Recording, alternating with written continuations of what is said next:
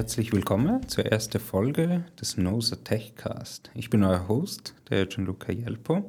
Ich bin äh, Embedded Software Entwickler bei Nosa Engineering und heute hat man die erste Episode in unserer Serie zum Release von .NET 8. In dieser Episode werden wir das Framework selber besprechen, wie ist es aufgebaut, wie wird es verwendet, welche Funktionalitäten bietet es. Und hierfür habe ich einen Gast dabei, den Michel. Hallo miteinander, mein Name ist Michel Mirsaya. Ich bin Softwareingenieur und arbeite im .NET-Bereich bei der NOSA. Ja, danke, dass du hier bist. Und ich würde sagen, wir starten mal gleich mit der ersten Frage. Was ist überhaupt .NET? .NET ist ein Framework. Einfach gesagt, jetzt, was beinhaltet das alles oder was kann man sich darunter vorstellen? Einerseits bietet das Framework gute Funktionalitäten an zum, zum Programm entwickeln. Ich kann ja jenste Arten von Programm entwickeln mit .NET. Und andererseits gibt es noch eine Runtime, wo das Ganze dann ausführen kann. Ja. Und ähm, wie kann ich mir jetzt dieses äh, Framework vorstellen? Sind da Applikationen, die ich entwickeln kann? Wo kann ich die ausführen? Was für Art von Applikationen kann ich entwickeln? Also Arten jenstes. Also so ziemlich alles, was man sich vorstellen und wünschen kann, kann man mit äh, .NET entwickeln. Beispielsweise äh, Native Apps, Web, Mobile, IoT, Cloud, AI oder, oder sogar für Games auch. Mhm. Das heißt, ich kann alles von zum Beispiel eine Cloud-Applikation, wo dann eine Webseite hat als Frontend und ich kann eigentlich die ganze Chain programmieren von hinten von der Datenbank durch bis für zur Webseite, wo dann der Nutzer sieht. Richtig, eigentlich Fullstack durch könnte man mit .NET entwickeln. Aber auf der anderen Seite kann ich auch zum Beispiel Applikationen für Windows entwickeln, Desktop-Applikationen, die ein GUI haben. Genau, genau. Und da kann ich alles mit .NET Framework machen. Genau.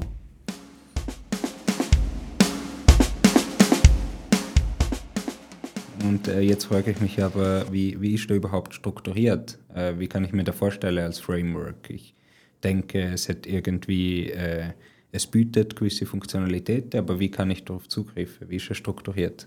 Genau, also wir haben im .NET Framework schon Basisfunktionalitäten vorgegeben, beispielsweise, ich sage jetzt mal, verschiedene Datentypen, wo, also beispielsweise Listen, Arrays etc. etc. Das ist alles drin.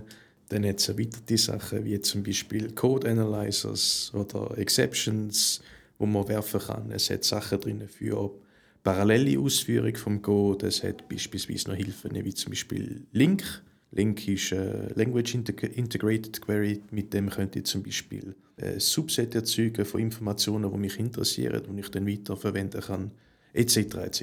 Genau. Ja, also das sind alles Funktionen, die eigentlich vom, vom Framework selber zur Verfügung gestellt werden. Kann ich da aber auch erweitern? Wie funktioniert das? Richtig. Es gibt einen sogenannten NuGet Package Manager. Den könnte man sich vorstellen wie NPM bei, bei Node.js. Das heißt, es gibt dann noch äh, weitere Packages, die ich in meinen Code dazunehmen könnte. Der könnte äh, Code von der Microsoft selber sein oder auch von Third Parties, die ich dann einkaufen und verwende. Oder sonst auch Open Source Sachen, die ich einfach reinziehen kann und, und dann anwenden im Programm. Ja, also das heißt, äh, in meinem .NET Framework habe ich eigentlich nicht nur das Framework selber, wo die, die Funktionalität bietet, sondern ich kann da auch sehr gut erweitern, je nachdem, was ich jetzt gerade entwickle, was für Anforderungen ich habe, was ich nutzen kann ich einfach sagen, ja, ich würde jetzt da und da Package und dann kommt der rein und dann kann ich da nutzen. Und ich muss mich nicht um kümmere um Updates, Versionen, da ist alles zusammen im also das Framework. kann man dann über den NuGet Package Manager steuern, falls es Updates gibt von gewissen Packages, kann man die dort äh, einspielen. Und es ist äh, ein sehr modularer Aufbau, das heißt, ich kann situativ für meine Anwendung, für den Anwendungszweck, kann ich die entsprechenden Packages drin und dafür entwickeln. Mhm. Ja, und jetzt ist eben die nächste Frage, dazu entwickeln. Wie schreibe ich eigentlich Code für .NET? Ja, .NET kann man mit verschiedenen Sprachen verwenden. Also die eine von der populärsten ist zum Beispiel C Sharp. Dann gäbe es noch F Sharp oder Visual Basic oder noch andere. Ja, wenn wir jetzt bei der populärsten Sprache bleiben, C Sharp. Weißt du überhaupt C Sharp? Wie werden da äh, Methode implementiert? Gibt es Objekte? Wie, was ist da für eine Sprache? Richtig, also viele kennen ja Java und C-Sharp ist eigentlich das Microsoft Pendant zum Java, also auch objektorientiert, ist ja ursprünglich auch vom Java aus entstanden. Genau, und bietet eigentlich Funktionalitäten an, äh, wo, wo man Objekte erzeugen kann, ohne dass man sich kümmern muss, wo liegen die auf dem Heap oder auf dem Stack oder, oder wie wird das Zeug aufgeräumt, da macht alles Framework. Das heißt, mhm. ich kann eigentlich sehr bequem programmieren, ich kann Objekte erzeugen oder Sachen ablegen auf Heap und Stack und äh, wenn es dann nicht mehr braucht, dann wird es automatisch aufgeräumt. Mhm. Und äh, bei C Sharp, äh, wenn ich jetzt als Entwickler angehe, wie komplex ist die Sprache zum Lernen? Wie ist die Syntax? Muss ich da viel Symbol lernen und Zeichenkette oder wie, wie, ist die, wie sieht das aus? Ja, also wie, wie bei jeder Sprache auch gibt es eine Learning Curve. Ich denke, bei C Sharp ist die eher tiefer oder so an ich empfunden, wo ich angefangen habe. Es ist eigentlich eine sehr lesbare Sprache. Wenn man es jetzt beispielsweise mit, äh, mit C oder so, dort wird man ja mit Symbol überhäuft, wo man, wo man zuerst kennenlernen muss und dann die Verwendung ebenfalls richtig anwenden oder wo man gewisse Symbole noch an situativ richtigen Stellen anwenden kann. Und das ist da schon sehr straightforward, würde ich jetzt mal behaupten. Mhm. Und äh, wie ist es mit den Keywords von der Sprache? Äh, zum Beispiel äh, C hat eine sehr kleines Anzahl an Keywords, die genutzt werden. Wie ist da bei C Sharp? Sind diese Keywords auch gut zum Nutzen? Kann man, kann man die gut lernen? Wie, wie sind diese Keywords? Das ist eine gute Frage. Äh, es ist eigentlich auch relativ ein kleines Set. Das heißt, es gibt nicht extrem viele Sachen, wo man anders schreiben müsste, sondern man hat eigentlich seine, seine Lego-Klötzchen und kann die entsprechend zusammensetzen. Oder? Mhm.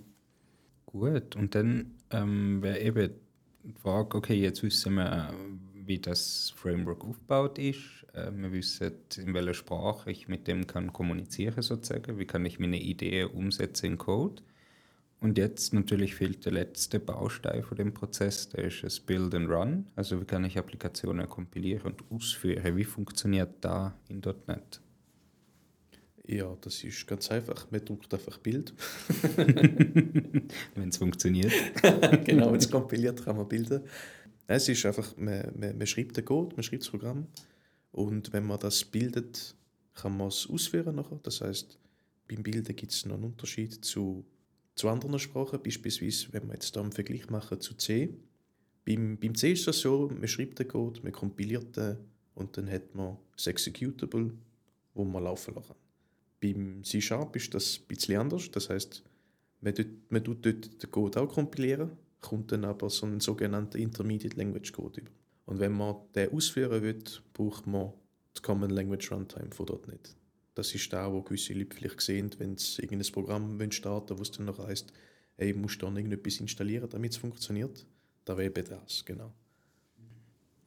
Das heißt, äh, ich kompiliere mein Programm, ich habe diese Intermediate Language und dann gibt es die Common Language Runtime, CLR, das ist Teil vom .NET Framework. Und da ist dann eigentlich der Teil, wo spezifisch auf die Architektur bezogen ist. Weil wenn wir jetzt wieder den Vergleich zu C machen, wenn ich eine Applikation baue und dann ein Executable habe, dann kompiliere ich da zum Beispiel für x64 äh, die normale Prozessoren und dann kann ich den aber nicht ohne weiteres einfach auf einen ARM-Prozessor ausführen, weil da ist eine unterschiedliche Architektur. Wie, wie ist der in C-Sharp gehandelt, also in .NET gehandelt? Das ist, oder dort kommt eben die, die Runtime zum Zug, beziehungsweise man hätte die Interoperabilität, indem man nicht direkt Maschinencode erzeugt, sondern eben den Intermediate Language Code, dann nachher je nach Runtime anders ausgeführt wird. Das heißt, gehen wir jetzt mal davon aus, man hat verschiedene Architekturen, kann ich mein Projekt bilden, ich kann äh, nichts erzeugen, muss die aber mit der Runtime laufen lassen. Und ich kann die zum Beispiel auf einem Intel-Prozessor ausführen, auf, auf der entsprechenden Runtime und beispielsweise auf, äh, auf einer anderen Architektur dann auch. Mhm.